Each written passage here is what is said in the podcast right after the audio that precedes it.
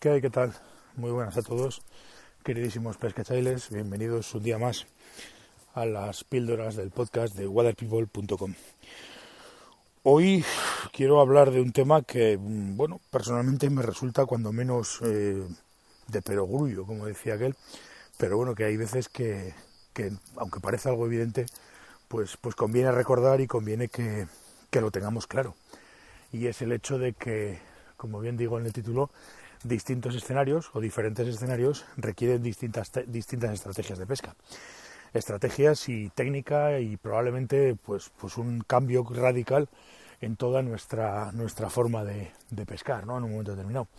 Digo esto porque bueno, no es lo mismo evidentemente pescar un río de alta montaña con mucha pendiente y con agua rápida que un río de meseta con mucha menos pendiente, aguas más lentas, grandes tablas o un río, pues, pues no sé, es decir, un pequeño río con mucha bóveda, con mucha bóveda vegetal, en el cual pues tenemos que, que, funcionar de maneras diferentes.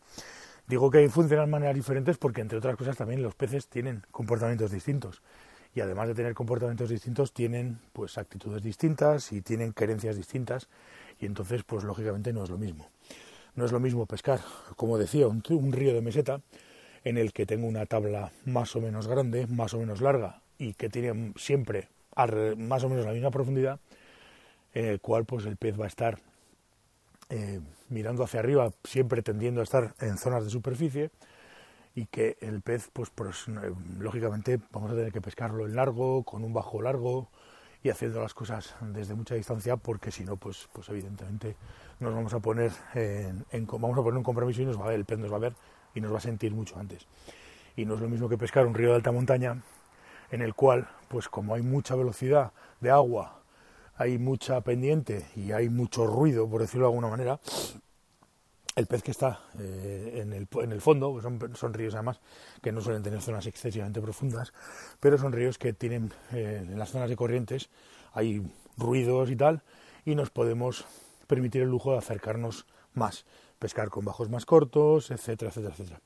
Digo esto porque, bueno, pues eh, el componente, como ya dijimos alguna vez, el componente emocional de, de la pesca, el hecho de que busquemos siempre un punto de, superación y un punto personal de, de, ego, entre comillas, porque somos capaces de pescar peces, pues si no tenemos este eh, cuidado de hacer este cambio de estrategia, corremos el riesgo de que nuestro ego, por decirlo de alguna manera, se venga dañado. Y seguramente nos frustremos y, y nuestro día de pesca o nuestra salida de pesca, pues pues se convierta en algo placentero, eh, se convierta en algo que no, que no, en algo frustrante. Eh, como digo, y además personificando, quiero decir, las estrategias al final, lógicamente no podemos pescar todos los, todos los ríos igual, como tampoco podemos, pues no sé, se me ocurre decir, pues, pues, pues no podríamos eh, atacar todas las carreteras conduciendo igual, como tampoco podemos, no sé, no sé si me entiende, si se me entiende lo que quiero decir. ¿Eh? Tenemos siempre que, que, de alguna manera adecuarnos. ¿Por qué digo esto? Bueno, pues porque el que está acostumbrado, por ejemplo, a pescar ríos de alta montaña, pues, pues va a tender, o por lo menos va en un principio, va a tender, o, tal y como lo entiendo yo. A lo mejor hay alguien que me dice que su forma de pescar ríos de alta montaña es completamente distinta a la mía.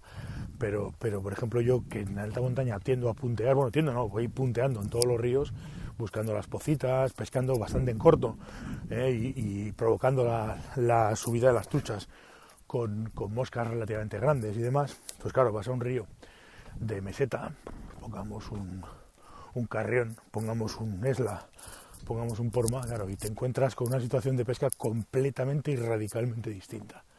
Claro, si no eres capaz y no tienes la lectura suficiente del río o de la pesca para entender que esa pesca que tú practicas habitualmente no te va a dar resultados y tienes y puedes cambiar sobre la marcha haciendo pruebas o directamente, bueno, si tienes mucha experiencia evidentemente ya sabes lo que tienes que hacer. Pero si no, bueno, pues pues pues a base de a base de pruebas, que es como evidentemente se crece eh, como pescador o como todo en esta vida, pues pues puedes llegar a, a cambiar. Claro, ¿qué pasa? Que para eso tienes que estar dispuesto a hacer pruebas y tienes que estar dispuesto a ser, digamos, un, un, pescador inquieto que, le gusta pues, pues entender el río y le gusta hacer pruebas y le gusta pues, pues efectivamente eh, trabajar y pensar y plantear estrategias distintas. Y, esto es así. O sea, si, si tú vas a un río y no te adaptas a él, probablemente no pesques. Y si tú vas a, a un río con una idea preconcebida sobre lo que tienes que hacer o cómo tienes que pescar, pues es muy probable que o conoces muy bien el río o, lo tengas complicado. Y sí, puedas engañar alguna de vez en cuando, pero realmente no vas a disfrutar de la pesca. Por eso siempre soy de la opinión y siempre lo he pensado y siempre lo he dicho que hay que tener siempre la mente muy abierta, muy abierta a distintas estrategias, a distintas posibilidades, a distintas historias y sobre todo eh, tener que estar muy dispuesto a experimentar y a tratar de, digamos, entender y comprender la fisonomía de los diferentes ríos en los que vas a pescar. Lógicamente, pues, pues eso te hará un pescador más, más eficiente, que es un poco también otra de las cosas que decíamos anteriormente en alguno de los otros podcasts. Yo es una cosa que cada vez que voy al río lo, lo veo, lo entiendo y sobre todo lo asumo, ¿no? Que tienes que hacer cosas y que tienes que probar, pues, pues en todo momento cosas nuevas, porque bueno, no todos los ríos son iguales y no todos tenemos la llave mágica para pescar y para sacarle peces a los ríos.